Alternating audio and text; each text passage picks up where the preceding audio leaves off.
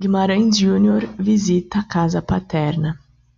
Como a ave que volta ao ninho antigo, depois de um longo e tenebroso inverno, eu quis também rever o lar paterno, o meu primeiro e virginal abrigo.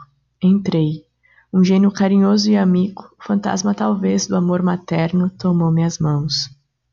Olhou-me, grave e eterno, e passo a passo caminhou comigo.